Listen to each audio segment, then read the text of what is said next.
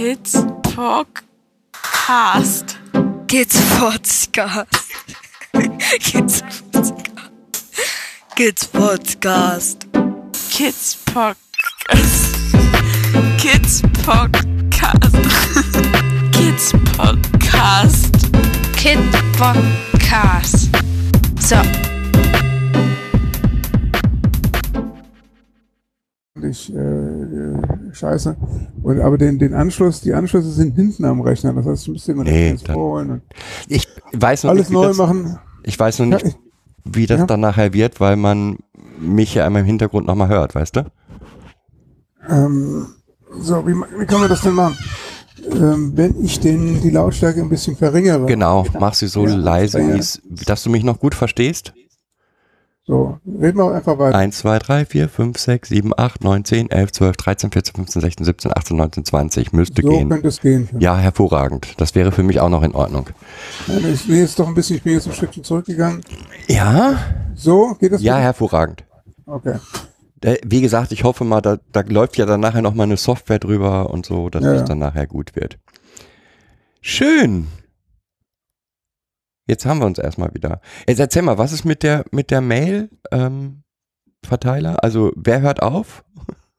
Die, die Marie-Louise Kohnen hat äh, irgendwie zum ersten Mal nach längerer Zeit ähm, ein Newsletter geschrieben und hat äh, äh, sozusagen ihre, ihre Abwesenheit oder das Fehlen äh, äh, der, der, oder der, der, der, der üblichen Frequenz damit begründet, dass sie halt gerade mit, mit Wohnungsauflösung beschäftigt sei. Mhm.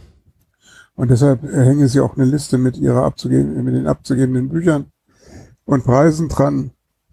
Und wer, wer möge, könnte sich melden. Und dann hat sie halt noch ähm, ihr, ihr, ihr das produktive Schaffen der letzten Zeit darüber dokumentiert, dass sie zwei, ich glaube, Zeitschriftenbeiträge oder Buchbeiträge Mhm. äh, angehängt hat. Einer davon, äh, der sich mit dem Verhältnis äh, zwischen Jugendhilfe und Jugendpsychiatrie Okay. ähm, sozusagen beschäftigt. Zweiten weiß ich gerade nicht auswendig. Wäre auf jeden Fall spannendes, spannender, spannendes Ich gucke nochmal, äh, zur Not äh, schicke ich dir einfach nochmal, also ich habe nur eine Christian Ströver ähm, E-Mail-Adresse gehabt, die habe ich genutzt. Also chris.stöver@gmail.com ist die, die am einfachsten immer ist. Und da ist nichts gekommen. Also Mhm. Warte mal, das kann ich ja ähm, ich kann sie dir nochmal schicken. ja, warte mal, das war, ich aufmachen. das sollte Ich, ich schicke sie dir gleich nochmal, ganz in Ruhe. okay. So. Fein. Und du, du gehst morgen in, fährst morgen in Urlaub? Übermorgen, morgen habe ich äh, nochmal so ein, so ein, ich weiß nicht, ob du, äh, ob du weißt, dass ich ähm, an der Schlag Halsschlagader operiert worden bin. Nein, weiß ich Ich nicht. habe morgen nochmal so, ein- so, ein- so, ein- so einen Arzt, äh, Dings da sozusagen durchcheck, äh, unter anderem, weil ich, ähm, danke, ist da, also die, die Mailadresse, ähm, weil ich im äh, äh, März eine, eine, meine Karottes ausgeräumt bekommen habe oder eine Plastik eingesetzt bekommen habe, weil mein Gehirn irgendwie etwas min minder durchblutet war. Mhm. Äh, meine Raucherei halt, die 30 Jahre Kettenrauchen haben sich irgendwo in den Gefäßwänden niedergeschlagen. Ja, und, und äh, das war, muss ich auf jeden Fall machen. Der, der, das war ein Pflichttermin für Oktober und äh, Zahnarzt und so. Also alles, was, was ich unterwegs nicht so brauchen kann. Und wo geht's hin? Ähm, äh, ich besuche, ich sag mal meine kleine Schwester, nee, stimmt nicht, ich habe ja eine. Ähm, nee, eine Kollegin in, äh, ist nach Barcelona gegangen, die war nach mir im Zentrum als, als Leitung, oder ich habe sie eingestellt vor Jahren. Mhm. Und äh, die ist über Jahre sowas wie eine Schwester geworden und die äh, wohnt jetzt in Barcelona und ist da Schulpsychologin. Sch- Barcelona klingt ja toll. Genau. ich habe noch eine Adresse in Frankreich, ich abklappere und dann Barcelona und dann werde ich mich äh, vielleicht nochmal zwei Wochen ans, ans Meer stellen und versuche an meinem Geburtstag wieder da zu sein. Das ist gut. Das klingt hervorragend.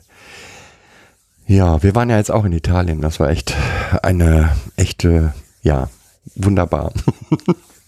Ja, das, das, die Dokumentation sozusagen, soweit das auf Twitter aufgelaufen äh, gelaufen ist, habe ich gesehen. Ich habe mich nur gewundert, dass, dass ihr Ferien hattet. Ne? Ähm, nee, das anders. Ich, also durch diesen ganzen Stress mit Jugendamt und so, ne? Ja. Und, und Corona sind, haben wir, waren wir nach den Ferien fast genauso kaputt wie vor den Ferien. Ja. Und ich, ist halt dänische Schule, ne? Ich bin zur Rektorin gegangen, habe gesagt, das geht so nicht, ne? Also meine Kinder sind fertig, ich bin fertig, das macht überhaupt keinen Sinn. Und dann hat die gesagt, ja, dann mach doch nochmal noch mal Urlaub, ist doch überhaupt kein Problem. Was haben wir von Kindern, die nicht, nicht aktiv am Unterricht teilnehmen können? Das ist nachvollziehbar. Ja, ja es ist sinnvoll, aber Ja. in Deutschland wird das nicht Ja. gehen. Ja, fein. Das ist, ja, und dann haben wir halt nochmal Urlaub gemacht. Und ähm, jetzt, das Schöne war dann für meine Kinder, ähm, zwei Wochen Italien, dann eine Woche Schule und jetzt sind schon wieder Herbstferien. Ja, gut, gut. Ja. Das ist schön. Ja, Ja, ja. so hat man das gerne. Genau. Ja, ja, aber wir wollten ja eigentlich ähm, Genau. Podcast aufnehmen und dann fangen wir doch erstmal mit einer ganz normalen Begrüßung und so an und dann erzählst du mir ein bisschen was über Historie, würde ich sagen. Oder? Welche oder wessen? Deine. Meine. Ja. Also die Leute, die, die das hören, wollen ja wissen, mit wem sprechen sie da. Ja. Und dann sollten wir auf das Thema eingehen, was ich da angefangen habe, weil mich macht das gerade echt kirre. Das, das kann ich gut verstehen. Ich bin, bin da auch, äh, ähm, ich bin da auch relativ wütend auf die, die einschlägigen Fachverbände und, und so. Ja. Ähm, ja. Der, weißt du was? Nur, mal so, hier wird gerade ein Traumapädagoge angeboten. Der findet an einem Nachmittag statt. Und die Leute kriegen ein Zertifikat. Ja, ja. Ich habe jetzt, also prinzipiell hätte ich nichts dagegen, wenn ich da auch nur, ansch nur, nur irgendwie die Äh, Idee hätte, dass das gehen könnte, aber Darf ich, darf ich da nochmal nachfragen? Ja. Äh, äh, wer ist denn die, das zertifizierende, die zertifizierende Dachgesellschaft? ich sag's dir jetzt nicht, also das ist nicht eine Dachgesellschaft, das macht die Uni. Okay, weil, weil es gibt von der äh, GPTG. Klar, Ähm, die kenne ich ja auch. äh, gibt, genau, aber das sind ja, dieses Basiscurriculum sind ja 24 Stunden, ne? Ja, Oder 20. ja, Äh, das ist natürlich auch äh, eher ähm, ja schon unterdeterminiert. Ähm, und ich dachte, das ist vielleicht sowas, dass sie sich daraus geholt haben. Aber Uni ist natürlich noch eine schär- schärfere Variante. Ja. also wie gesagt, da kommen dann irgendwelche auf die Idee, wir können das verkaufen und äh, das sind Pädagogen, sind, okay, es sind Pädagogen nur, ne? Es müssen ausgebildete Pädagogen sein, aber ich krieg in einem halben Tag nicht, nichts unter, das ist Schwachsinn. Natürlich nicht. Okay, also jetzt nochmal. Genau. Hallo Jochen. Moin, moin, Chris. Ja, wir kennen uns schon lange. Jetzt, würde ich ja, sagen. Über, überwiegend virtuell, aber auch einmal in einem sehr, sehr interessanten äh, Vormittag in Real Life. Das Danke nochmal, dass du den Weg auf dich genommen hast. Oh, das ist keine Frage. Ähm, okay, wenn wir jetzt einen Podcast aufnehmen, wer bist denn du? Erzähl mal. Das weiß ich äh, auch noch nicht. ähm, gut, also äh, sozusagen so eine Eck- und Rahmendaten. Äh, ich heiße Jochen Strauß. Ich bin äh, irgendwann in meinem dritten Leben dann Psychologe geworden. Vorher habe ich in der Krankenpflege gearbeitet, ähm, habe Politik und Geschichte und eben auch Psychologie studiert und habe mich während des Studiums und postgraduiert erstmal sehr lange in äh, allen möglichen ähm, Praxisfeldern der Kinder- und Jugendhilfe äh, ähm, ja, zu ernähren versucht, sage ich mal. Bin dann Ende der 90er Jahre mit meinem, so nach Abschluss meiner Psychotherapieausrichtung, äh, Ausbildung, äh, in die Trauma, äh, Traumapsychotherapie äh, geraten, habe dann als leitender Psychologe in der psychosomatischen Klinik äh, eine, eine Traumastation mit aufgebaut und bin dann ähm, äh, auch als man mir einen prominenten ostdeutschen Nazi als Chefarzt vor die Nase gesetzt hat, äh, als Leiter eines äh, psychologischen Fachdienstes eines großen ähm, ähm, Kinder- und Jugendhilfeträgers der Kirche im Rheinland, also Diakonie, gewechselt und habe bis hab da hab den bis 14 geleitet und bin dann nochmal zurück in eine Traumaklinik äh, gegangen, die ähm, ihrem Ruf, äh, den sie sich in den 90er, äh, Nullerjahren mal erarbeitet hat, nicht mehr gerecht wird. So, und jetzt bin ich im Ruhestand. Und jetzt bist du Und Ruhestand. nebenbei, ach so, vielleicht ist das noch äh, ähm, interessant. Nebenbei habe ich halt Verbandsarbeit gemacht. Ich äh, war lange Jahre in der DGPT und einen Teil der äh, sonstigen Verbände habe ich mitgegründet und war dann auch teilweise in den Vorständen und bin jetzt äh, aus Ruhestandsgründen, aber auch äh, eingestandenermaßen äh, aus, aus Ärger über die, die mangelnde politische Positionierung da rausgegangen, weil irgendwann läuft man sich den Wolf und hat man keine Lust mehr. Okay, also du bist einer der Urväter des, der Traumapädagogik mit. Ne, das würde ich nicht sagen. Ähm, das war eher mein Vorvorgänger im Zentrum für lebenslanges Lernen. Mhm. Äh, Jochen Uttendörfer, der hat, äh, ich meine, äh, eines der ersten Curricula, also äh, Oliver Schubbe behauptet, er sei noch früher dran gewesen, aber egal, ähm, mit aus der Taufe gehoben und ich habe dann, die haben 99 angefangen und als ich den, den Laden 2007 übernommen habe, gab es das Curriculum schon. Was, was, wo, wo ich mitgestrickt habe, war die Gründung der, der damaligen Bundesarbeitsgemeinschaft Traumapädagogik und diese ganzen Zertifikatsverfahren äh, zum Curriculum Traumapädagogik. Das Ding heißt ja heute Fachverband für psychosoziale Traumaarbeit. Genau, und dann ein Jahr später gab es dann, weil, weil klar war, dass diese, diese, ich sag mal, ähm, ist ein falscher Begriff, aber Schnittstelle zwischen Pädagogik, Pflege, Medizin und wie auch immer äh, total verwaist ist, haben wir versucht mit der GPTG sozusagen so eine Plattform für für alle irgendwie mit äh, traumatisierten Menschen oder Traumafragen beschäftigten Berufsgruppen äh, zu schaffen. Äh, und das funktioniert aus unterschiedlichen Gründen, über die wir vielleicht reden wollen, äh, überhaupt nicht. Und das ist unglaublich ärgerlich und frustrierend. Also ich finde es ich find's insgesamt frustrierend, das war auch der Anlass für unseren heute, unser heutiges Gespräch. Ich finde es frustrierend, dass äh, über 20 Jahre nach Beginn dessen, was man Psychotraumatologie in Deutschland nehmen könnte. Ähm, oder man kann auch Rammstein als, als äh, äh, Referenz nehmen. So viele Jahre danach äh, es ist keine, keine etablierte und systematische ähm, Basis für, für Traumaausbildung, Traumabegleitung, traumasensible Pädagogik, Pflege und sowas gibt in Deutschland, sondern dass das alles privatwirtschaftlich betriebene Claims sind und es sozusagen den den im Praxisfeld äh, stehenden Menschen äh, und, und deren Interesse überlassen bleibt, ob sie sich da engagieren wollen, die dann mit diesem neuen Wissen aber sozusagen in ihren äh, Herkunftseinrichtungen sofort äh, zwischen die Stühle und unter die Räder bekommen. Das ist, das ist nur zynisch im Prinzip. Ja. Äh, da, das ist ja das, was, worauf meine ähm, Tweets im Prinzip berufen, worauf wir dann wieder ins Gespräch gekommen sind. Ja. Ähm, Im Prinzip ist eine Sache, die wir schon, in, schon, die ich schon in meiner Traumaausbildung so erlebt habe. Es sind extrem viele Pädagogen, die dorthin gekommen sind, neue Anregungen bekommen haben, ähm, mit Ideen aus ihrer Ausbildung rausgegangen sind und dann eigentlich vor Wände gelaufen sind. Ja. Und man, also es war eigentlich ein offenes Geheimnis, dass man gesagt hat, oh, jetzt brummt gerade was. Ich habe mein, äh, ich habe noch einen kleinen Rechner offen gehabt, den habe ich jetzt mal zugemacht. Okay, hat nur zwischendurch mal kurz gebrummt, aber egal. ja. Ähm, ein offenes Geheimnis, dass man sagt, die Leute gehen in die Ausbildung, ähm, kommen zurück in ihre, in die Praxis und dann so nach einem Dreivierteljahr wechseln sie die, Beru- wechseln sie die Arbeitsstelle. Ja. Weil sie das, was sie gerne umsetzen wollten, nicht umgesetzt kriegen. Ja. Und ja, aber woran liegt es deiner Meinung nach? Ich meine, wir haben daran, darauf, darauf berufst du dich ja auch immer. Wir haben 2009 ja mal sowas wie einen Bericht gehabt. Ja. Also ich, ich glaube, das sind ist, also ist mindestens zwei Ebenen, wenn nicht drei. Also zu dem Bericht, ich habe, ich zitiere gerne äh, den, die, die Forderung vom damaligen Staatssekretär im äh, Bundesfamilienministerium Wiesner, der hat es durchgedrückt, dass 2003 im 13. Kinder- und Jugendhilfebericht ähm, die Forderung nach traumasensibler Pädagogik erhoben wurde. Mhm. Man muss ehrlicherweise dazu sagen, das war Herrn Wiesners letzte Großtat. Der stammte noch aus dem Bergmann-Clan des, äh, des äh, Ministeriums, also wie Herr Röhrig auch.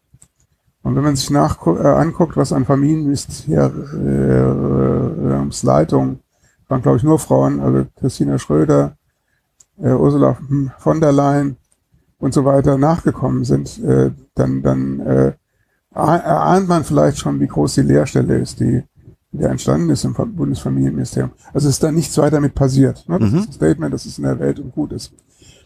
Ähm, was, was aus meiner Sicht aber äh, sozusagen vorher gelaufen ist, oder das war ja schon äh, sozusagen fast ein Hilfskonstrukt, was an der Stelle nicht weiterging, ähnlich wie die Traumapädagogik als, als Brand sozusagen im Prinzip ein Hilfskonstrukt war. Ähm, das liegt ja zum einen, glaube ich, an den, an, den, an den historischen Entwicklungen oder an der historischen Perspektive. zum Beispiel der Kinder- und Jugendhilfe, was für die Pflege ganz ähnlich ist, aber das ist jetzt erstmal ein anderes Thema. Äh, Und das liegt, äh, wenn man, wenn man sich sozusagen die Kinder- und Jugendhilfe äh, in der, in der historischen Perspektive anguckt, ähm, äh, und das, das kennst du von mir, ähm, ich, äh, für mich beginnt das nicht am 8. Mai 45 neu, sondern ich erlebe da eine äh, historische große Kontinuität seit den äh, ausgehend, vom ausgehenden 19. Jahrhundert über ähm, äh, die also die, quasi die, die, die Auspreisung oder die, die, die Schaffung von Asylen äh, für, für Menschen, die sozusagen in der bürgerlichen Gesellschaft, ähm, wie soll ich sagen, ja, unpassend waren, äh, aufgrund von welchen Merkmalen auch immer. Äh, Das hat sich dann ja sozusagen über die Nazi-Zeit nochmal verschärft in die Vernichtungs- und Tötungsanstalten. Da hat dann die Kinder- und Jugendpsychiatrie, äh, sozusagen, die sich ja erst in den 20er Jahren des letzten Jahrhunderts gegründet hatte, auch einen hohen Anteil dran gehabt.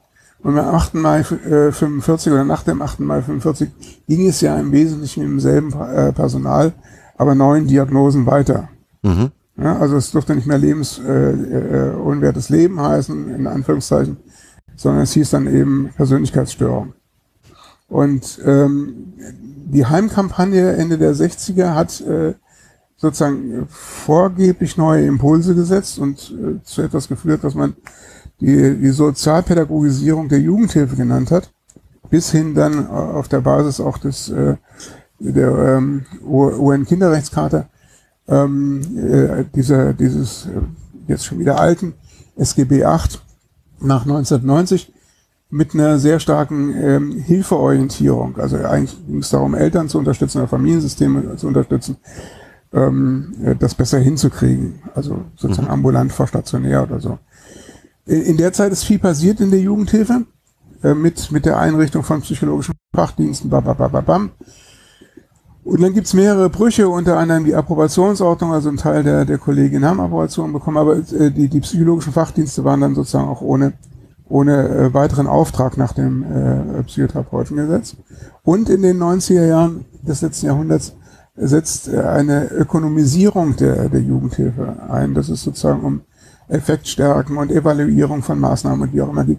Und immer dann, wenn Maßnahmen irgendwo draufsteht, dann ist das Wort, äh, der Begriff Hilfe weg. Da hat sich die Perspektive verschoben. Mhm. Das heißt, im, im Prinzip rückt die Jugendhilfe, Kinder- und Jugendhilfe, und das wird auch deutlich aus meiner Perspektive, im neuen SGB VIII, rückt wieder zurück in die Pathologisierung, äh, die irgendwann, das ist jetzt eine überzogene Formulierung, ich weiß, aber die irgendwann sozusagen schon mal zu diesen Vernichtungsgeschichten äh, äh, Geschichten geführt hat. Das ist also, äh, es, es geht nicht mehr darum, aber das hat man ja an, an vielen anderen Stellen sozusagen in der Psychotherapie, es geht nicht mehr darum zu verstehen, sondern es geht darum, irgendwas wegzumachen. Und das möglichst schnell und möglichst preisgünstig. Also das ist so die eine Perspektive. Die andere Perspektive ist schon angedeutet gewesen. Dadurch, dass die, die, die Kinder- und Jugendlichenpsychiatrie sozusagen ein ganz, ganz großes Maß an äh, Definitions ähm, äh, Lücke. Hoheit äh, sich selbst im Prinzip zugeschrieben hat, aber auch von anderen zugeschrieben bekommen hat, in der Hilflosigkeit äh, der Pädagogik, äh, woher die auch immer stammt jetzt erstmal, ähm, äh, gibt's äh, so, so eine Glocke über der Pädagogik, die da heißt, vielleicht sind wir nicht genügend. Mhm. Ähm, und jetzt verbinde ich das mal mit der Traumageschichte. Wenn man sich anguckt, äh, die, die Psychotraumatologie ist relativ spät im Prinzip aus den USA zu uns gekommen. In der Folge von Rammstein hat dann eine Beschleunigung über, über äh, das äh, Zug und Glück in Eschede bekommen, aber ist sozusagen immer ärztlich definiert gewesen. Das heißt, in dem Moment, wo die Pädagogen sozusagen für sich die, die, die die Notwendigkeit äh, entdeckt haben, äh, sich mit äh, den traumatisierten Kindern im Kontext von Kinder- und Jugendhilfe zu beschäftigen, gab es bereits er- ärztliche Fachgesellschaften, die für sich die Definitionshoheit äh, sozusagen ergattert hatten. Und wenn man den Ärzten sozusagen etwas wirklich, das ist, das ist jetzt ein bisschen schwierig, das als positiv zu verstehen, aber ich versuche es wirklich anerkennend aus, wenn man ihnen wirklich etwas äh, sozusagen anerkennend zusprechen kann, sie wissen, wie man Marktmacht definiert. Mhm. Ja, sie haben sozusagen diese Standes, äh, diese äh, ärztliche Standesordnung. Es ist unglaublich erstaunlich, wie im äh, 17. Jahrhundert ein paar wild gewordene Friseure in London die erste chirurgische Fachgesellschaft gründen und, und seitdem läuft dieser Zug. Und in dem Moment, wo Ärzte sich was wo draufsetzen, wird es ganz, ganz schwierig, sozusagen nicht ärztliche Inhalte unterzubringen. Mhm. Und daran krankt äh, sozusagen ein bisschen auch, äh, also an dieser Schnittstelle hängt äh, sozusagen, dass die Traumapädagogik versucht hat, irgendetwas Eigenständiges zu machen. Mhm. Ähm, äh, um aber sozusagen Gehör zu finden, brauchten sie sozusagen, also als wir die, die, dieses Curriculum für Traumapädagogik ähm, entworfen haben, äh, sozusagen die, die Abstimmung fürs, für, die, für die Ausbildungskurricula, für, äh, brauchte es sozusagen die, die, die Zusammenarbeit mit der DGPT Mhm. und der ärztlichen Fachgesellschaft. Äh, und es ist nur schwer gelungen, aus meiner Sicht, äh, ein eigenständiges pädagogisches Standing zu entwickeln. Das kam dann im Wesentlichen erst 2013 mit den Standards für die stationäre Jugendhilfe. Ähm, aber es, es bleibt sozusagen, äh, äh, äh, es bleibt sehr, sehr disparat. Es gibt sozusagen, ähm, genau, erstmal so. Es gibt diese zwei Blöcke, es gibt die Pädagogik und, und die, die, die ärztlich dominierte Seite. Und äh, das Dritte, was äh, nicht passiert ist, es gab keine Möglichkeit, und da, das, da habe ich äh, nur vage Fantasien, woran es liegt, ähm, zum Beispiel die Traumapädagogik oder wie man es immer nennt, äh, vielleicht auch traumasensible Pädagogik in den, in den universitären Rahmen zu spielen, sozusagen. Mhm. Und das liegt äh, äh, daran, dass, dass mit den Bachelorstudiengängen in der sozialen Arbeit und den Veränderungen in den, in den, an den Fachschulen, also mit der, der Schaffung des Sozialassistenten, die ganzen Ausbildungen durcheinander gewirbelt worden sind und die sozusagen nicht mehr inhaltlich bestimmt sind über die Praxisfelder, sondern über das Erreichen von bestimmten Zielen. Also an den, an den Fachhochschulen oder vormaligen Fachhochschulen geht es jetzt darum, sozusagen so viele Punkte zu ergattern, dass man irgendwo äh, möglicherweise Masterstudiengänge weitermachen kann oder promovieren kann oder wie auch immer. Und da kommt sozusagen die inhaltliche Arbeit in der sozialen Arbeit äh, viel zu kurz. Das ist Bulimie lernen, wie man es im Medizinstudium oder Psychologie auch hat. Also äh, das ist eine sehr disparate Landschaft im Moment mit, mit drei historisch sehr unterschiedlich äh, funktionierenden ähm, äh, Ebenen und, und Interessenebenen. Äh, äh, Ebenen. und dazwischen fallen sozusagen die, die sich dafür interessieren, sozusagen, wie du es eben schon skizziert hast, sozusagen zwischen alle Stühle. Mhm. Ja, also wenn du Traumapädagogik irgendwas gemacht hast, dann, dann lächeln die Ärzte, weil du bist ja keine Traumatherapeutin Mhm. oder Traumatherapeut. Ähm, äh, wobei man sich wirklich fragt, äh, warum diese Hokuspokus-Traumatherapie sozusagen immer noch nicht in die Psychotherapieausbildung sozusagen eingepflegt ist, sondern weiter privatwirtschaftlich organisiert als, als, als äh, Sonderausbildung sozusagen laufen. Äh, in der Pflege kommt das Thema auch nicht an, obwohl du sozusagen äh, haufenweise Menschen hast, zum Teil die diatrogen, also über die, die, die, die Behandlungsstränge sozusagen äh, Traumatisiert. traumatisiert werden und so weiter. Ähm, aber es, es bleiben, bleiben diese Inseln und diese Inseln werden nicht nur privatwirtschaftlich äh, sozusagen gepflegt, sondern gibt es natürlich Interesse der Institute sozusagen, ähm, dass möglichst viel so bleibt, äh, wie man sich eingerichtet hat. Ähm, und und äh, die, die Betroffenen geben viel Geld aus und, und geben dann irgendwann frustriert raus und äh, auf und, und werden Grafiker. Oder so. Ja, da- du hast jetzt ein paar Sachen angesprochen, die ich total wichtig finde. Also zuerst ist die Pathologisierung. Also das ist für mich das, was mich gerade fürchterlich, ja, beschäftigt. Ja? Ja. Also das SGB 8, das neue, hat das ja im Prinzip noch verstärkt. Ja, Ähm, das ist ja der das- Sinn der Sache. dass du, ähm, also ohne eine Diagnose kannst du eigentlich nicht pädagogisch arbeiten, darfst du gar nicht pädagogisch arbeiten. Ja. Ähm, und die ist ja auch eng verbunden mit dieser Hilflosigkeit der Pädagogik. Weil, ja, also die Pädagogen trauen sich ja eigentlich gar nicht zu sagen, ähm, hier Traum, also traumatisierte Menschen können wir gut begleiten. Wir können, man, ich denke, da muss eine Abgrenzung irgendwo stattfinden. Hier beginnt Therapie, dort ist Pädagogik, aber das ist gar nicht wirklich definiert. Im Prinzip heißt es, haltet eure Füße still, ihr Pädagogen, bis wir Therapeuten euch sagen, was ihr zu tun habt. Ja. Und das ist das Schlimme, finde ich. Ähm, Und das ist so ein Selbst, also äh, äh, für mich ist das ein selbst äh, wirksamer wie soll ich sagen, so ein Teufelskreis. Also die Pädagogen, die ganz schnell auch sagen, nee, da lasse ich mal meine Finger von. Um Gottes Willen.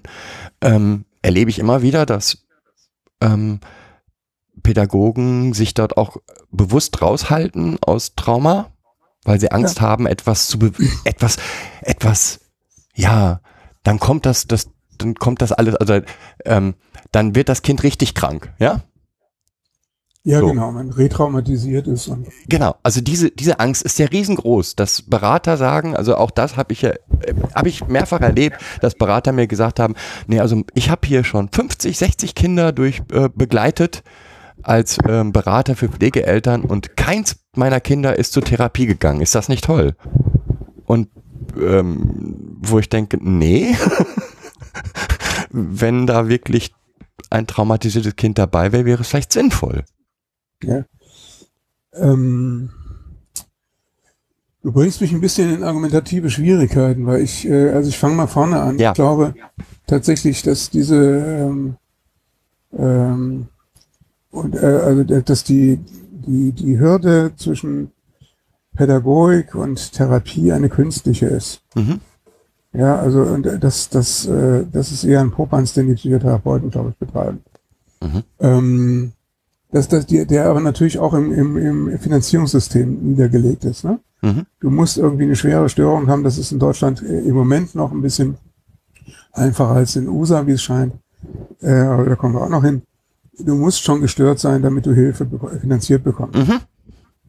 Und das wertet natürlich äh, sozusagen, weil es ein kompliziertes Antragsverfahren ist, tralala, diejenigen, die diese therapeutische, in Anführungszeichen, Hilfe leisten, natürlich gegen den, äh, gegenüber denen ab, äh, die in Anführungszeichen nur pädagogische Hilfen leisten. Mhm. Das ist im System sozusagen so angelegt äh, und hat äh, viel mit ärztlicher Standeslogik zu tun. Das hat wenig mit, mit, äh, mit der, der konkreten Praxis oder auch den, den, den Menschen äh, zu tun. Der nächste Punkt ist, äh, man hat äh, in den 80ern in der Studienreform einen Diplomstudiengang Pädagogik geschaffen, der ins Nichts führte. es war nicht dran gedacht, die Stellen zu schaffen. Ja? Mhm. Das heißt, es gibt die akademische Diplompädagogik, die sozusagen ein paar Praktika macht, aber äh, im Prinzip, ja, äh, im Prinzip ähm, Sozialpädagogik 2.0 sozusagen betreibt. Mhm. Äh, Im Lauf, im, im, äh, in der Umwandlung der sozialen Arbeit oder der Studiengänge äh, soziale Arbeit ist äh, über weite Strecken die Sozialpädagogik entfallen. Ja, da ist mehr Verwaltungstechnik. Ja, so. ja. Das heißt, äh, auch da sind die Leute, kommen die, kommen die Menschen, die, die Kolleginnen und Kollegen sozusagen, äh, kriegen einen Praxisschock äh, an vielerlei Stelle. Äh, in den, in den ähm, äh, na, Fachschulen ähm, äh, für Erziehungsberufe ähm, wenn man sich anguckt, wo die Kolleginnen Praktika machen oder äh, was, sie so, was ihnen sozusagen begegnet in der Ausbildung, äh, sind viele Geschichten im Elementarbereich. Die sind sozusagen auf Jugendhilfe nicht vorbereitet, mhm. äh, wenn sie sich dann bewerben. Also es gibt ganz, ganz viele auch institutionell verankerte äh, äh, Momente. Oder äh, was, was, was, äh, was, was noch dazu kommt, vielleicht anekdotisch, das eine ist, ich habe mal ähm, Pflegeeltern für, für den äh, Kinderschutzbund ähm, an, der, an der Mosel irgendwo beraten und da war die Frage, die hatten so ein Ampelsystem. Mhm. Was darf ein Kind sozusagen mitbringen, bis die Ampel für die Pflegeeltern auf Rot springt? Mhm. Und äh, ich habe das übernommen von meinen Vorgängern und habe gedacht, irgendwie ist das eine quere Logik, weil äh, äh, die, die, das ist sozusagen die, die, die Grenze liegt sozusagen beim Verhalten des Kindes. Wenn ich den Weg umgekehrt gehe und sage, bevor ein Kind sozusagen, in, äh, sozusagen als Pflegekind irgendwo auftaucht, muss es sozusagen irgendwas erfahren haben, was äh, grundsätzlich traumatogen ist. Das äh, heißt nicht, dass es traumatisiert ist oder im engeren Sinne mit einer Träumerfolge äh, ist, Hat. sondern ich mhm. muss mich darauf einstellen, dass die alle ihr Päckchen haben. Und jetzt mhm. so zu tun, als gäbe es Kinder, die im grünen Bereich laufen, ist, äh, äh definiert die Verantwortung auf Seiten des Kindes, aber die Verantwortung ist auf der Seite der erwachsenen Betreuer. Die müssen sich darauf einstellen, dass ein Kind das Recht hat, mit entsprechenden Erfahrungen sozusagen wunderliche Sachen zu treiben. Ja. Wie immer, ne? Sagen, also jetzt springt die Ampel auf Gelb oder Rot und wir preisen das Kind aus. das geht nicht. Und äh, das ist das eine. Das zweite ist, ich habe in den letzten Jahren an den diversen Fachhochschulen oder Universities of Applied Sciences, an denen ich unterwegs war, die Erfahrung gemacht, äh, es gibt eine, äh, ein, äh, auch bei den Studis äh, sozusagen ein unglaubliches Erschrecken darüber, äh, wenn man anfängt, darüber zu sprechen, ähm, das ist was weiß ich, dass man in der SPFH äh, manchmal in Familien reinkommt, wo man flüchten Möchte. muss, möchte und äh, das nicht notwendigerweise eine Kindeswohlgefährdung ist, Mhm. Ähm, sondern es auch von den Sozialpädagoginnen sozusagen eine bestimmte Form von von Aushalten und Selbstreflexion. Ne? Ist das Mhm. sozusagen mein Vorurteil, dem ich jetzt begegne? Sind das, äh, was weiß ich, bin ich getriggert oder so? Und äh, die, die, an, der, an den Unis scheint es so etwas zu geben wie, ähm, äh, jeder ist irgendwie getriggert. Keiner will das Gewaltabbildung, bababam, darf nicht sein. Das heißt, wir haben überall diese, dieses Weichgespülte und am Ende treffen diese weichgespült sozusagen eingebetteten, sozusagen wie auch immer, sicher ganz gut ausgebildeten Menschen auf eine Klientel, die sich nicht drum kümmert, was für einen Schein du mitbringst. ähm, genau, und dann ist der, der einzige, dieses Überfordertsein drückt sich dann sofort äh, in dem Ruf nach einer Diagnose aus. Mhm. Ja. Also du meinst, dass die Diagnose im Prinzip sozusagen der Hilferuf ist, weil hier brauche ich, ich brauche Unterstützung für mein, das, was ich empfinde. Genau. Aha. Jetzt nochmal, du hast gesagt, für dich gibt es keine Abgrenzung oder ist die, die Abgrenzung Therapie und Pädagogik eine künstliche? Weitgehend Sozusagen, Weitgehend. Ja, also d- da genau das ist für mich zum Beispiel eine Frage, die letztendlich nicht geklärt ist. Ja, ähm, wie groß, also bis wohin geht die Pädagogik? Ähm, ich habe jetzt ja schon viele Ausbildungen gemacht, auch Ausbildungen, die ich mit denen ich nichts anfangen kann, sage ich mal so, weil ich Mhm. bin kein Traumatherapeut, habe trotzdem traumatherapeutische Fortbildung gemacht. Ja. Ähm, und wenn ich sehe, also ich, ich persönlich mache für mich die Grenze bei der Konfrontation. Ja, also bei der von außen herbeigeführten Konfrontation. Ja, ja. Das, das, das, da gehe ich mit. Das ist sicher, äh, wenn ich in die Expositionstherapie gehe, ob das EMDR oder ein anderer Kram ist, ähm, äh, da, da, das bedarf sozusagen eines bestimmten Settings. Genau. Ja, eines bestimmten Rahmens. Äh, eines sicheren Ortes, äh, äh, äh, ja, wie auch immer, ein Symbol, symbolischer Raum, äh, in, in dem sozusagen diese, diese begleitende äh, Konfrontation stattfinden kann. Genau. Da ist die Grenze. Aber, nein, nein, das, das, das, das ist eine schwierige Grenze, weil ähm, das, das, setzt, äh, das setzt sozusagen die, die Wirkmächtigkeit auf der, auf der Ebene der, der wie auch immer Verfahren. Ja, ich nehme jetzt mal EMDR als Beispiel. Ja. Ja?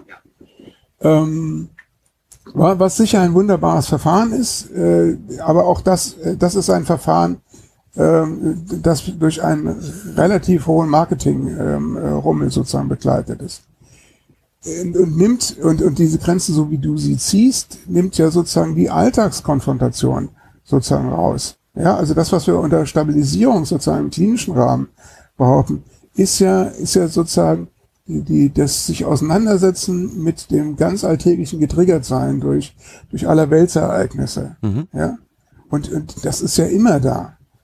Ja. Ja, das, das, und an, an Aber das, Stelle, mich, äh, das ist für mich die, ein pädagogischer Teil. ja, ich, ich, ich, behaupte ja auch, äh, dass, der, dass die Grenze überstrecken artifiziell, also künstlich gesetzt ist. Hm. Ne, du wirst ja, du, du wirst dich ja als, als, als, als pädagogischer Mensch nicht, ähm, ähm, was auch immer du dann machst, was situationsangemessen und mit dem, dem betreffenden oder der betreffenden Jugendlichen abgesprochen ist, äh, hilft, äh, um, um einen State X äh, äh, zu beenden. Mhm. Dem wirst du dich ja nicht entziehen. Und du wirst ja versuchen, das bist erst in erster Linie du als Pädagoge oder Pädagogin, die, die äh, sozusagen das macht, was dann im klinischen Rahmen Hochtraben Psychoedukation heißt. Ja, und, und das ist, das ist, äh, also, ja, wenn man, sozusagen es aus der therapeutischen Brille oder mit der therapeutischen Brille, äh, Brille das ist nichts weiter als das, was, was im klinischen Rahmen unter dem, dem wahnsinnigen Frame Stabilisierung läuft. Und äh, die spannende Frage, ob es diese Expositionstherapien überhaupt braucht, ähm, die entscheidet letztendlich die Klientin, der Klient. Ja. Wenn, wenn, wenn ein Mensch im Alltag gut zurechtkommt und, und sagt, okay, pass auf, ich, ich, ich weiß jetzt, wie es mir geht und wenn, wenn mir das und das passiert im Supermarkt, dann mache ich bababam und dann geht's wieder gut und äh, ich habe das jetzt so geübt, äh, dass das immer seltener vorkommt, ja, und mich auch nicht mehr bedroht. Wo, wo bin ich denn als Therapeut dann? Äh, also, das ist, das ist doch so ein super Ergebnis. Und dann ist es mir vollkommen egal, äh, ob, ob, ob, das, ähm, ob, äh, ob der das dann so labelt oder der Betroffene oder die Betroffene so labelt und sagt, boah, wahnsinnig therapeutische Erfahrung und bah und was auch immer. Oder, oder, oder was noch viel besser wäre aus meiner Perspektive, wenn man sich die Ergebnisse zum Beispiel der therapeutischen Wohngruppen, die Frau Garleitner und andere in Berlin gemacht haben, eine Zeit lang anguckt, ob das sozusagen rein auf der pädagogischen Ebene, ne, weil es was Fachmenschen gab vor Ort, die gewusst haben, wie man solche Prozesse begleitet. Und dann, ja, dann heißt das halt Pädagogik und nicht Therapie und gut ist rum. Das Problem ist, ich habe es eben schon mal gesagt, das Problem ist die Schwelle. Ja, w- wenn wir sozusagen ein, äh, ein, ein System hätten, nennen wir es jetzt mal ein komplexpauschalen System, ja, äh, und ein Angebotssystem auch auf der therapeutischen Seite, wo die Pädagogen, das, äh, wenn die das Gefühl haben, der Prozess stockt mit dem Kind, ja, wir kommen hier nicht weiter, weil der Alltag, ähm, äh, der ist halt so, wie er ist, meinetwegen auf einer Wohngruppe. Ja, und es macht Sinn, dass wir mal gucken, ob es nicht einen, einen geschützteren Raum braucht, phasenweise. Weil da gibt es irgendeinen Knotenpunkt, wie man es auch mal nennen will, äh, der sich vielleicht aufzulösen lohnt.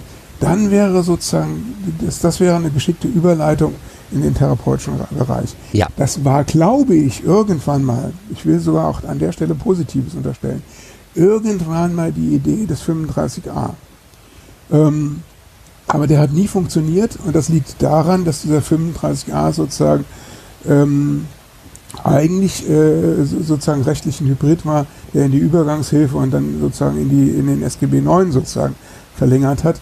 Also vollkommen unangemessen war und unglaubliche Hürden aufgebaut hat. Er hat mehr Hürden aufgebaut, als sozusagen dem Prozesscharakter, äh, der gewünscht war, äh, eigentlich äh, zur Geltung zu verhelfen. Damit machst du Ja, wieder aber wie gesagt, ich bleibe mal dabei. Ich glaube, das ist, das ist eher ein kassenrechtliches Ding, Alt. dass man äh, so, so tief äh, zwischen Therapie und Pädagogik unterscheidet. Ja, ähm, damit machst du ein weiteres Ding auf. Also bei all den Gesetzen, ja, das aktuelle SGB 8, bei ganz vielen Dingen habe ich immer das Gefühl, die Idee an sich, das, was wir eigentlich wollen, ist gut. Und dann schießen ganz viele Sa Sachen von der Seite rein und es wird ein Chaos. Ja. Also ne, aktuelle SGB 8, ganz viele Sachen finde ich völlig in Ordnung. Die Idee, die Zielrichtung und dann kommt plötzlich, ja, aber wir brauchen jetzt Diagnosen. Ohne Diagnose können wir nicht agieren. Oder ähm, auf einmal werden äh, Erziehungsstellen wird, wird total, total schwierig. Ja? Ja, Sozialpädagogische äh, Erziehungsstellen werden schwierig, weil sie sollen jetzt plötzlich wie Pflegeeltern sein. Und werden auch entsprechend abgerechnet und können, kriegen keine Zulassung mehr oder ähnliche Geschichten. Das geht komplett an dem, was die Kinder brauchen, vorbei. Hab ich das Gefühl. jo. Jo. Ja, das, das ist das, was du, was, was ich vorhin mal die, die Ökonomisierung äh, genannt habe. Es muss sich einfach rechnen. Schlimm. Ja, das, das ist, ähm, ja, was erwartest du im kapitalistischen System? Also, gu- guck mal die, die, die Ergebnisse Sondierungsgespräche in Deutschland an, dann, äh, äh, ja, also wie gesagt, Kapitalisierung der Rente und wie auch immer. Ähm, äh, was soll ich sagen? Ähm, äh, genau, äh, das gute Wollen und äh, das, was bei rauskommt, ist, äh, Also, ne, so wie du es vorhin zum 35a gesagt hast, prinzipiell haben Leute das Problem gesehen, haben sich überlegt, so könnten wir es machen, und aber nachher kommt was raus, was so kompliziert ist, was ähm, nicht weiterhilft. Und ich, äh, ich erlebe es jetzt aktiv mit einer Zusammenarbeit mit meinen ähm, Jugendämtern. Massiv, das ist, ähm, ich sag mal, wenn ich die Gesetze so auslegen will, dass sie, dass sie hilfreich sind, ist das möglich aber sie sind auch immer so auslegbar, dass sie alles verunmöglichen. Ja. Ja. Und wie kommen wir da jetzt weiter? Naja, das, also erstmal erstmal äh, nochmal äh, zurück, also im, im Prinzip, oder ich habe es ja eben schon anklingen lassen. Ähm, wir kommen nicht weiter, wenn wir uns nicht langsam ähm, als politische Akteure begreifen und vernetzen. Das, das ist das, äh, das, das ist im, ähm, bei den ganzen Sozialberufen unglaublich schwierig. Ich weiß nicht, äh, ob du mitbekommen hast in Dänemark, in Deutschland hat es kaum jemand mitbekommen, dass, äh, ich glaube, 36 Tage die, die Kolleginnen äh, im Pflegedienst bei der Charité und bei Vivantes sind es immer Ja. noch im Streik sind und dass die Kolleginnen, äh, äh, die äh, also organisierten Kolleginnen der Asklepios-Kliniken in Brandenburg ebenfalls für einen Vollstreik gestellt Mhm. werden. Habe ich mitbekommen. Ich kenne das ja aus der Krankenpflege. Seit 40 Jahren frage ich mich, äh, äh, warum es nicht von einem Arbeitskampf in den nächsten geht, weil die, das, was wir Pflegenotstand haben, ist absehbar, das ist gewollt. Das hat was auch mit ärztlicher Standespolitik zu tun. Also ähm, Herr Gassen von der Kassenärztlichen Vereinigung und Herr Reinhardt als Präsident der, der Bundesärztekammer sind äh, das Fleisch gewordene 19. Jahrhundert. Ähm, äh, wie kann man so jemanden wählen? Ja, also äh, das, das ist so. Und äh, wenn man mit ärztlichen Kollegen sozusagen oder approbierten Kollegen sozusagen in Verbänden unterwegs ist, äh, in dem Moment, wo man darauf aufmerksam macht, dass die ärztliche Selbstverwaltung zum Beispiel, dass das politisch gewollte und gesetzte Gremien sind, die man politisch bekämpfen kann. Man kann sie auch abschaffen wollen. Ja? Mhm. Ähm, da braucht man keine Pflegekammern erfinden, um mit der Bundesärztekammer auf Augenhöhe zu sein. Man muss es aber diskutieren wollen. Ja. Ja, das heißt ja nicht, dass morgen dann die Ärztekammern abgeschafft sind. Aber die letzte, die versucht hat, sozusagen die Kassenärztliche Vereinigung an, an, an, an die Kette zu legen, war Andrea Fischer.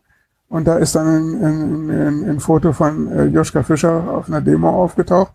Äh, und, und dann äh, kann man sagen, war sie das Bauernopfer, damit die Bildzeitung Joschka in Ruhe gelassen hat. Mehr war es es nicht. Aber äh, Andrea Fischer ist schon seit über knapp 30 Jahren nicht mehr Gesundheitsminister. Seitdem ist das Thema weg, auch der Regulierung des Fahrrad, äh, des Pharma, äh, die, die Regulierung des Pharmamarktes und so weiter. Ähm, wir lassen uns, äh, wir, wir alle haben sozusagen den Triggerpunkt, dass man sagt, ja, das ist alles, du hast es eben äh, anders erwähnt, oder anders formuliert, das ist alles gut und schön und politisch, aber wer soll das denn bezahlen? Mhm. Ah ja, ja, wir. Weil das steht im Grundgesetz. Die Würde des Menschen ist unantastbar. Ne? Die Persönlichkeitsrechte zu ehren und zu achten und zu schützen und so weiter. Artikel 2. Ja, bis hin äh, zu 15.2, dass das, äh, oder 14, das Privateigentum äh, sozusagen dem Gemeinwohl zu dienen hat. Ja, es ist doch alles da. Lass uns doch mal an der Stelle weiter diskutieren. Stattdessen ist es so, dass, dass äh, ich habe es dir, glaube ich, schon äh, auch mal erzählt, äh, auf einer, auf einer Podiumsdiskussion zur, zur Präventionsarbeit im Kinderschutz die damalige Referentin oder die, die, die Abgesandte des ähm, Städte- und Gemeindetages gesagt hat, das ist alles gut und schön, aber wenn wir präventiven Kinderschutz machen, muss ich es den Behinderten wegnehmen. Man kann, den, man kann die Euro nur zwei einmal ausgeben. Ja. Das ist eine schwachsinnige Haltung, aber die ist durchdringend. Wir sind dieses Mantra, diese Mantra, Das ist alles zu teuer. Mantra äh, der, der Kostendeckung, das wird gesungen seit den 50er Jahren. Und Mhm. das ist Schwachsinn. Aber das, wie gesagt, das, das ist eine Querschnittsgeschichte in der Kinder- und Jugendhilfe, in der Pflege, in der Medizin, in der Arbeit mit äh, Menschen mit Handicaps, in der Arbeit mit geflüchteten Menschen. Es ist überall dasselbe. Und wenn wir als, als Betroffene äh, nicht bereit sind, sozusagen zusätzlich zu unserer ähm, Fürsorge und, und pädagogischen, pflegerischen, wie auch immer Arbeit äh, mit, mit den betroffenen Klienten äh, sozusagen auch politisch sozusagen Strahlkraft entwickeln und sozusagen in die Aggression gehen und sagen, wir sind äh, die Klienten zu vertreten. Oder nochmal anders, du hast es vielleicht gelesen, David Becker hat irgendwann mal äh, äh, sozusagen in einer kritischen Auseinandersetzung mit dem Traumabegriff gesagt, Trauma ist ein gesellschaftliches Geschehen. Ja, wenn wir das nicht als gesellschaftliches äh, angelegtes Geschehen betrachten, im Kinderschutz, in der, in der Pflege und so weiter, dann treten wir immer auf der Stelle. Mhm. Und ähm, äh, ich, ich habe es ja auf, auf Twitter schon mal, glaube ich, ge geschrieben, ähm, äh, als es um die Abschaffung der DRGs und der PEPs ging, äh, ja, dachte ich, wow, was wäre das schön, mal wieder zu sowas zu kommen wie dem Gesundheitstag, den Gesundheitstagen Anfang der 80er. Eine Plattformveranstaltung, wo sich die Betroffenen und die unterschiedlichen Akteure aus den unterschiedlichen äh, Praxisfeldern treffen und gemeinsame Interessen und gemeinsame ähm, ähm, Netzwerke und gemeinsame politische Initiativen sozusagen mal besprechen. Ähm, aber dass man, man hat das Gefühl, also jetzt ist, ist mein persönliches Gefühl, dass die einzelnen Akteure alle Angst haben, sich zu wehren, weil das könnte ja negativ sein. Weißt du, was ich meine? Ja, das ist schon richtig. Aber wir müssen uns wehren, du hast recht. Wir, wir müssen eigentlich sagen, hier ist die Grenze. Das, was ihr da euch überlegt habt, ist ähm, und wie du, dieser Begriff ähm, Trauma ist ein gesellschaftliches Phänomen eigentlich und kein, kein individuelles Problem des Einzelnen. Das ist das Entscheidende für mich. Ja, es gab in den 70ern, es gibt, es gab aus den, in den 70ern, äh, ich bin ja so ein Kind der, der Sponti-Bewegung sozusagen, äh, den schönen Spruch, in der allergrößten Not bringt der Mittelweg den Tod. Ja, also, äh, aber wie gesagt, äh, das ist, das ist unglaublich schwierig. Ich habe es in der Pflege erlebt oder ich habe es in dieser Klinik, wo ich zuletzt war, äh, erlebt. Es ist unglaublich schwierig, die Leute dazu zu bringen, einen Betriebsrat zu gründen. Mhm. Ja, weil man Angst hat, sobald man aus der Deckung kommt, also quasi die Komfortzone, die ja keine ist, weil die ganze Zeit wird ja darüber gemault, wie die Bedingungen, die Ja. Bedingungen untragbar sind und so weiter. Ja. Aber wenn man das Gefühl hat, man, man, man, man wird sichtbar, ähm, das, das macht Angst. Mhm. Zum einen bräuchte, bräuchte es dazu sozusagen Vorgesetzte oder Menschen, die vorausgehen, die sagen, ich bin ein bisschen angstfreier. Ja, die gibt es ja vielleicht auch vereinzelt im Feld. Aber es müsste auch, und da, da, da bin ich im Moment, deshalb äh, reden wir ja auch miteinander, äh, Suche, auf der Suche nach, nach, einer, nach einer Neukonzeption. Also es, es bräuchte äh, ähm, eine Möglichkeit sozusagen in den Basisausbildungen viel, viel stärker wieder äh, eine Form auch äh, von politischem Bewusstsein Mhm. reinzubringen. Ja, also wenn es schon in der Psychologie, der- im grundständigen äh, Bachelorstudium äh, nicht stattfindet, äh, wie bringt man das sozusagen in den Masterstudiengang äh, Psychologie, ganz besonders jetzt, wo er ja, approbationsbewährt wird? Wie, wie kann man sozusagen eine stärkere Politisierung der, der Fachhochschulen hinkriegen?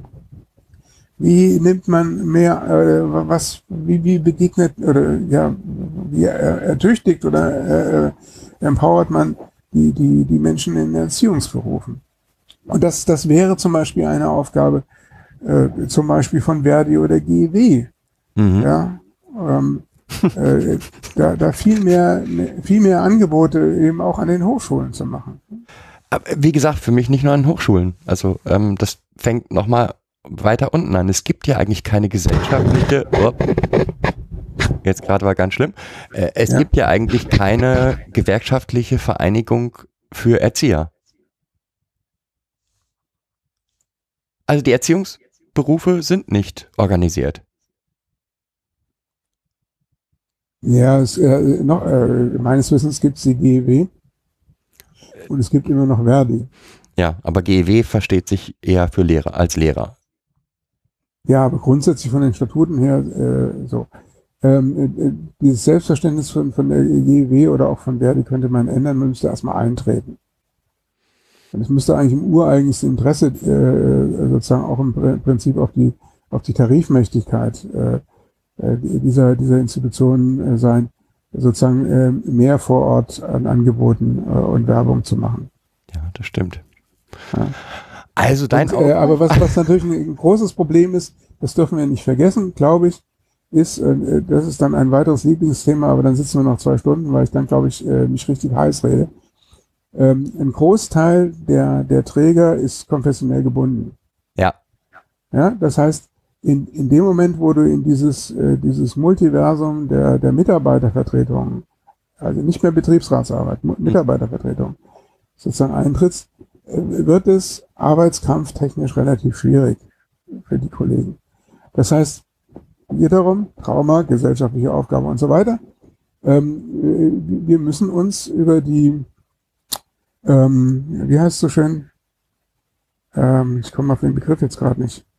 Die Verlagerung staatlicher Aufgaben auf freie Träger. Ja, Ähm, wir müssen uns darüber Gedanken machen, wie, wie weit es denn mit der Unabhängigkeit von Staat und Kirche ist. Und ob es, äh, äh, oh, ja, ja.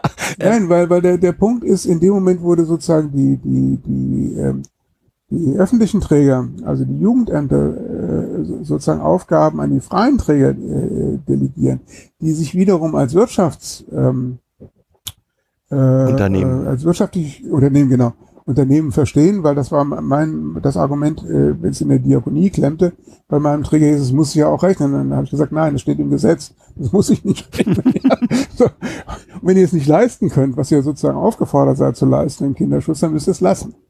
Ja, Ja. Ähm, So, ich muss so mal eben das. eine ganz kurze Pause machen, weil ich muss ganz dringend aufs Klo. Bin gleich wieder da. gerne.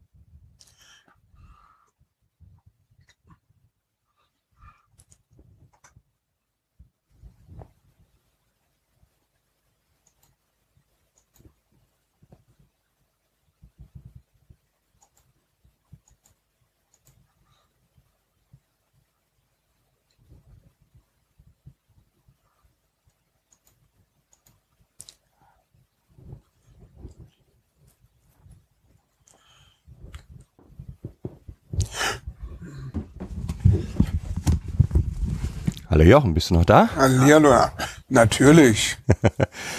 Ah, jetzt hast du mit, mit der Kirche ja noch ein, ein großes Feld aufgemacht. Mein Gott. Und was wir noch gar nicht angesprochen haben, ist, finde ich, der, immer, der emanzipatorische Bereich dieses Gesamten, weil es ist ja auffällig, dass gerade die Pflegeberufe und Pädagogik so niedrig ange, also äh, runtergedrückt werden. Ähm, wie, wie, wie meinst du es? Äh, Naja, es ist, ich finde, dass es doch auffällig ist, dass gerade die, die erzieherische Leistung und die Pflege ähm, so einen starken Kampf kämpfen müssen, um akzeptiert werden zu werden. Und für mich ist das ein ganz klar auch emanzipatorischer Ursprung. Ja? Also es sind in Anführungsstrichen weibliche Aufgaben, ähm, die wir ja nicht so gut bezahlen müssen. gut, du gehst jetzt auf diese. Auf, auf, Ich weiß nicht, ob man dahin muss in die Richtung. ja, ja, ich, ich glaube, dass es richtig ist. Ähm, Im Prinzip. Ähm, ähm, ich bin mir aber nicht sicher, ob das reicht. Also, äh, das ist unstrittig richtig. Äh, man könnte sich natürlich auch die Frage stellen, warum ist das keine, ähm, mal abgesehen von der ärztlichen Seite, ne? Also die Psychiatrie war, war immer ärztlich geleitet. Mhm. Ja, und Ähm, das waren ja die ärztlichen, die Psychiater, Psychiater der ersten Stunde. Euler, Kreplin waren ja üble Rassebiologen. Also, aber das will ich jetzt gar nicht weiter vertiefen. Ähm, da komme ich gleich drauf. Also die, diese diese Kehrseite ist ist äh, und und ähm, die ähm, die Last der der Kehrtätigkeiten auf den Schultern der Frauen über die Jahrhunderte als als Teil dieser patriarchalen ähm, äh, Gesellschaft, das sehe ich auch. Ähm, aber warum ist das so? Nachdem ja nicht alle Männer sozusagen äh, Jäger sein können.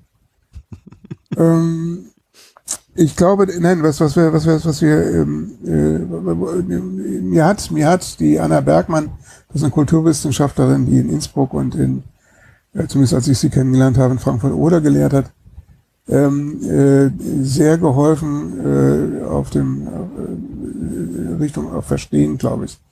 Und zwar, äh, also ein sehr, sehr gutes Buch, das sie dazu geschrieben heißt, äh, heißt Der entseelte Patient, mhm.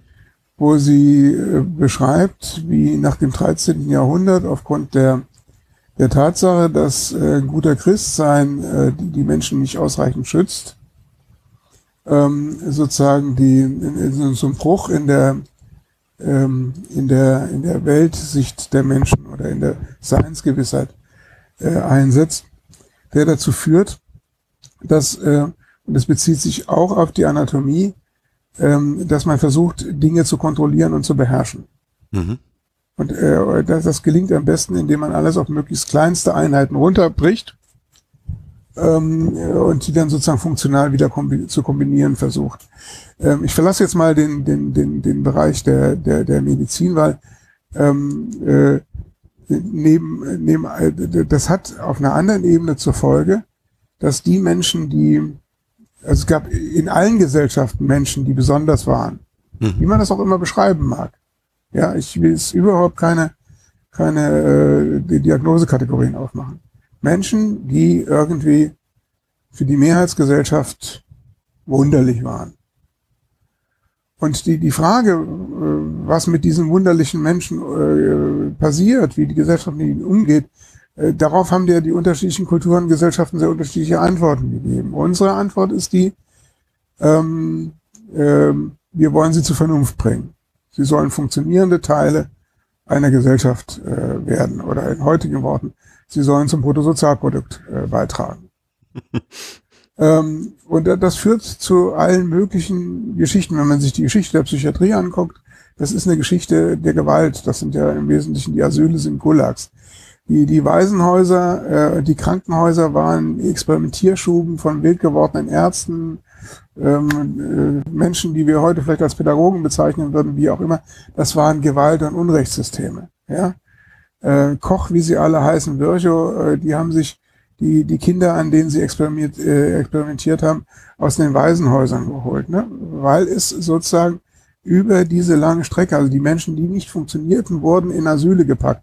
Die wurden ausgesondert aus der menschlichen Gesellschaft, die im Zuge der Aufklärung immer vernünftiger wurde. Foucault hat ein wunderbares Buch äh, über äh, Wahnsinn und Gesellschaft geschrieben, der, der, wo er den, diesen Prozess, wie ich finde, sehr eindringlich und sehr klug beschreibt.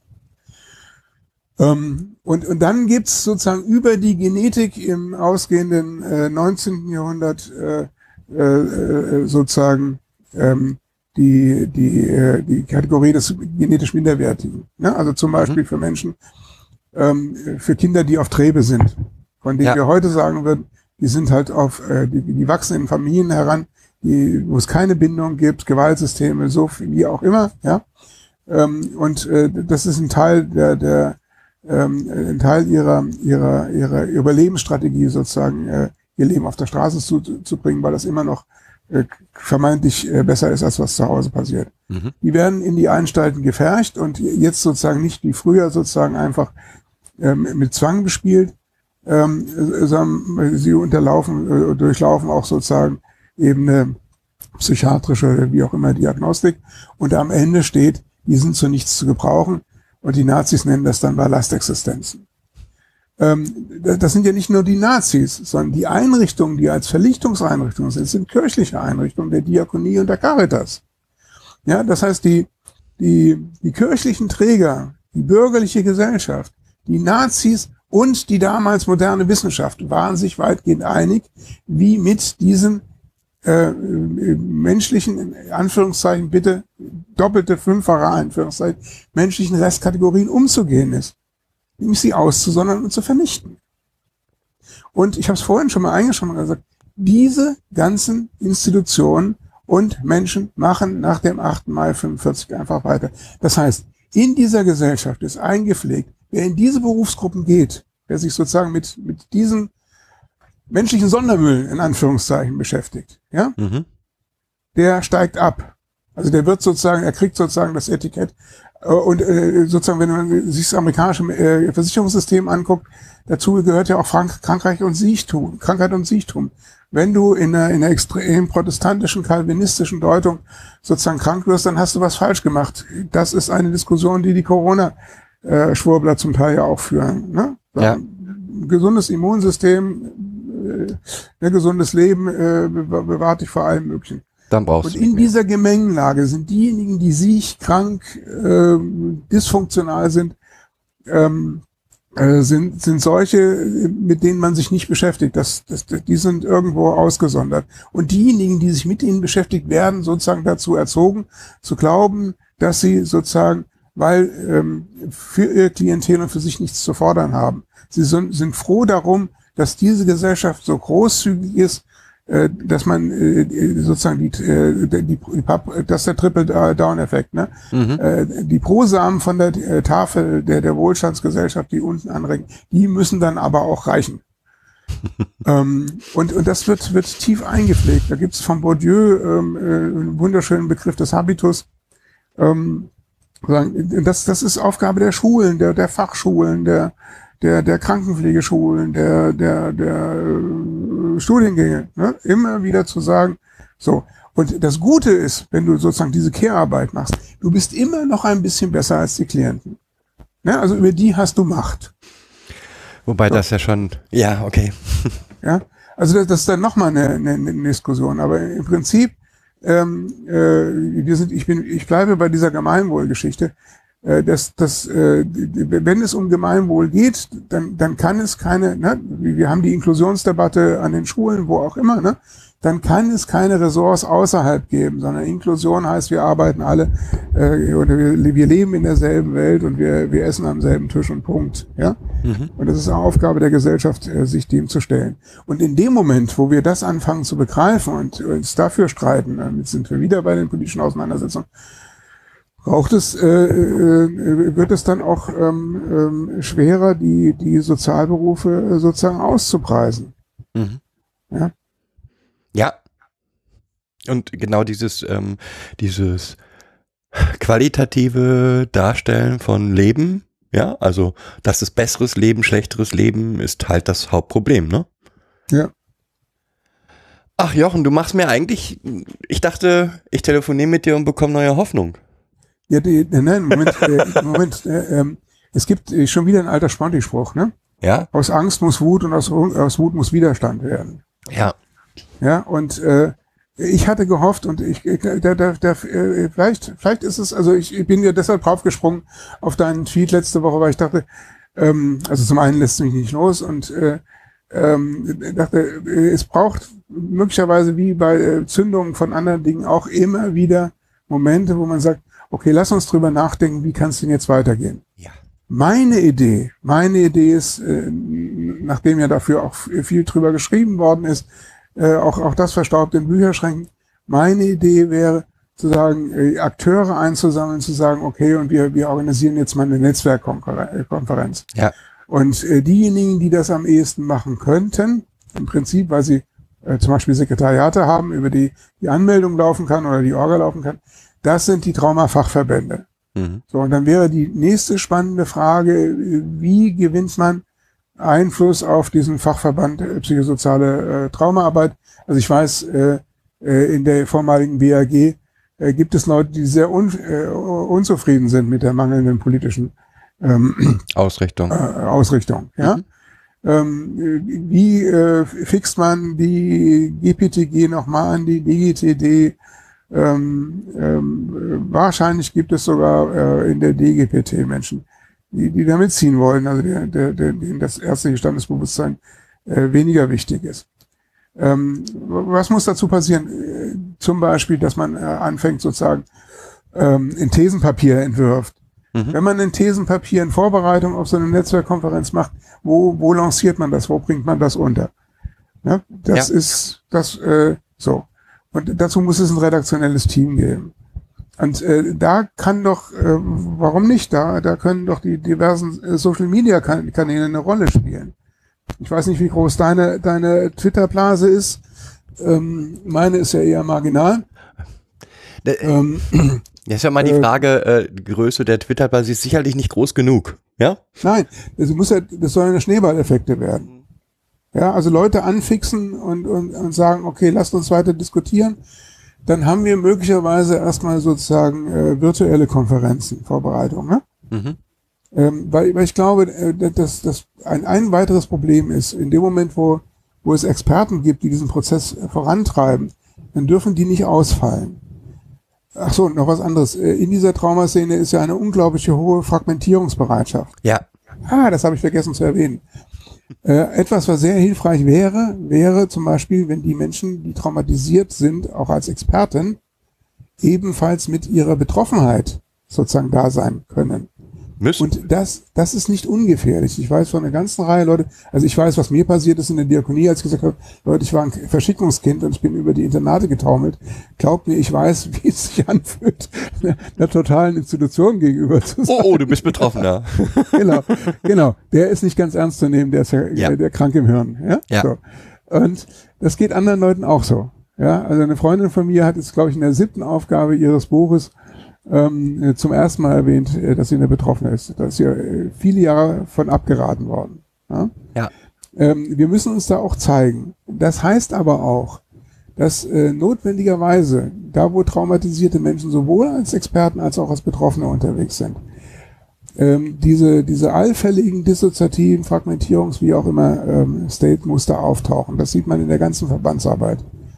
Das heißt, in dem Moment, wo, wo so eine Initiative auf der Schulter von ein, zwei ganz besonders äh, engagierten oder drei, vier, fünf ganz besonders engagierten Menschen ruht, läuft sie Gefahr, dass in dem Moment, wo, wo die sich anfangen zu streiten, und das ist zu erwarten, dass das etwa 14 Tage dauert, dass diese, diese Das Ganze auseinanderbricht wieder. eine, eine schräge zentrifugale Dynamik kriegt. Ja, das heißt, man muss im ersten Anlauf, glaube ich, gucken, dass man das relativ breit streut ähm, und dann, wie gesagt, vielleicht erstmal sagt, das ist jetzt so eine Art Redaktionskonferenz wie, oder Brainstorming oder wie auch immer, ja. Mhm. Aber wie gesagt, ich fand das letzte Woche äh, interessant, weil ich dachte, das ist vielleicht mal wieder so ein Impuls. Ein, ein kleiner Funke, mit dem man mal angucken muss, ob, äh, ob er mit den, den ich ein bisschen anfachen kann, dass ein kleines Feuerchen draus entsteht.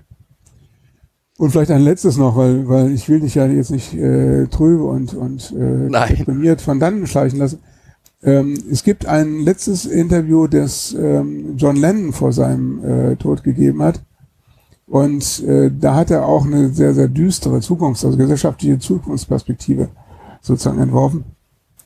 Und äh, dann ist er von dem Interviewer gefragt worden, äh, sagen Sie mal, äh, so schwarz sehen, wie kann das denn sein, dass die Beatles äh, in vielen Liedern so hoffnungsvoll geklungen haben?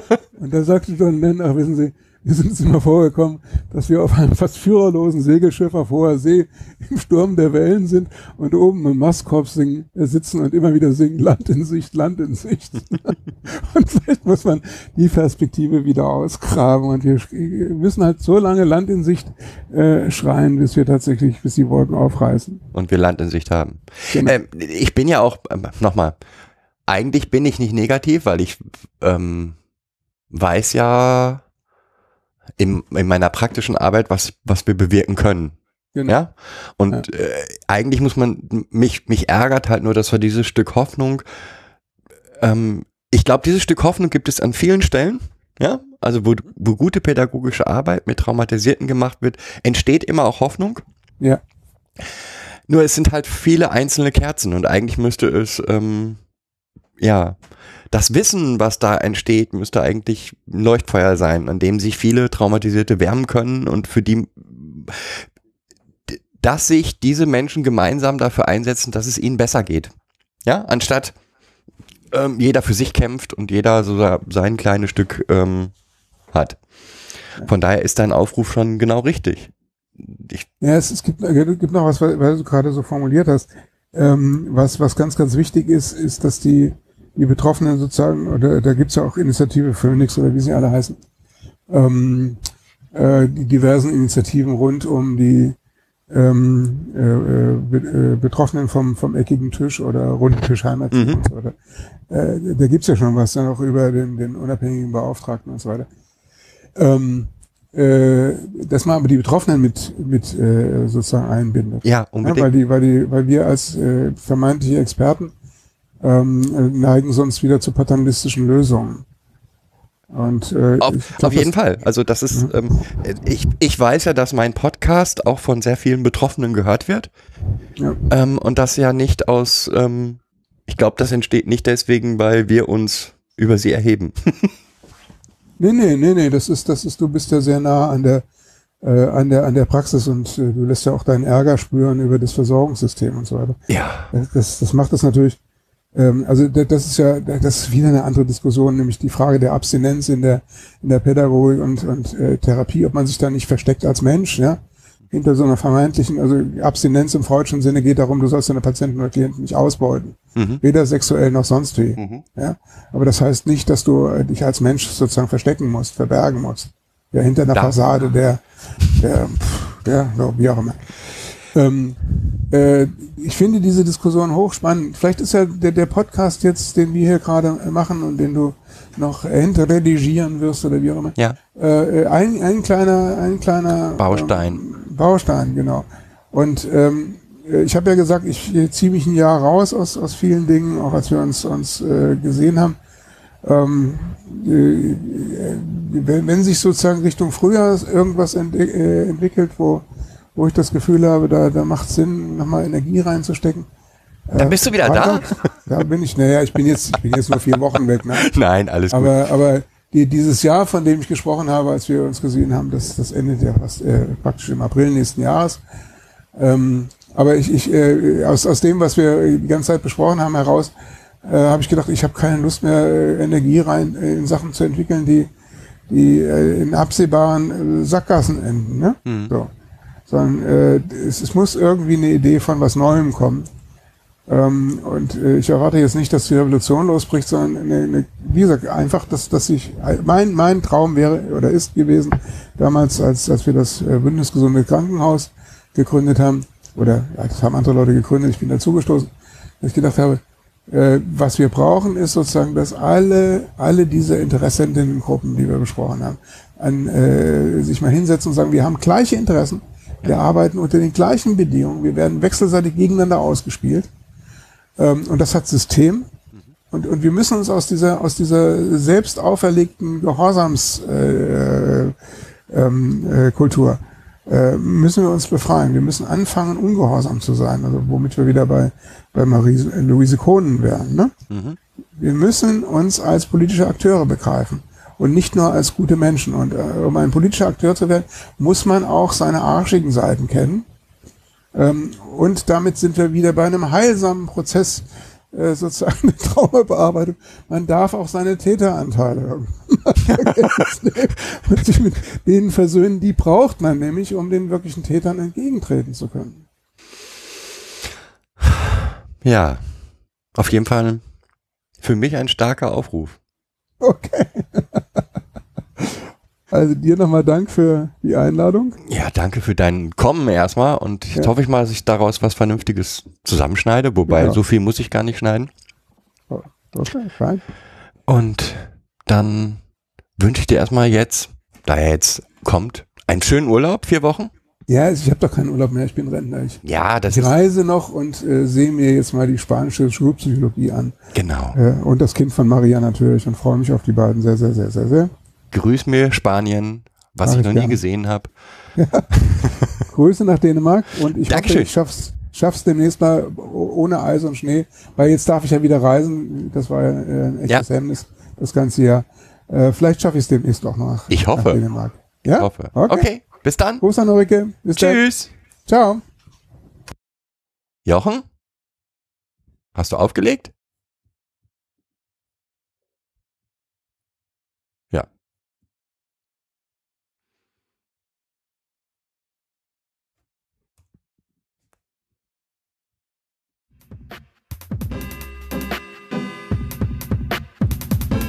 Das war eine weitere Folge Kids Podcast. Danke fürs Zuhören.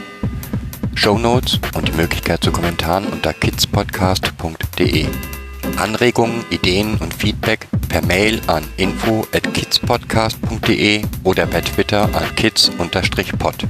Wenn euch diese Episode gefallen hat, empfehlt sie weiter oder gebt Bewertungen in iTunes oder anderen Podcast-Portalen ab.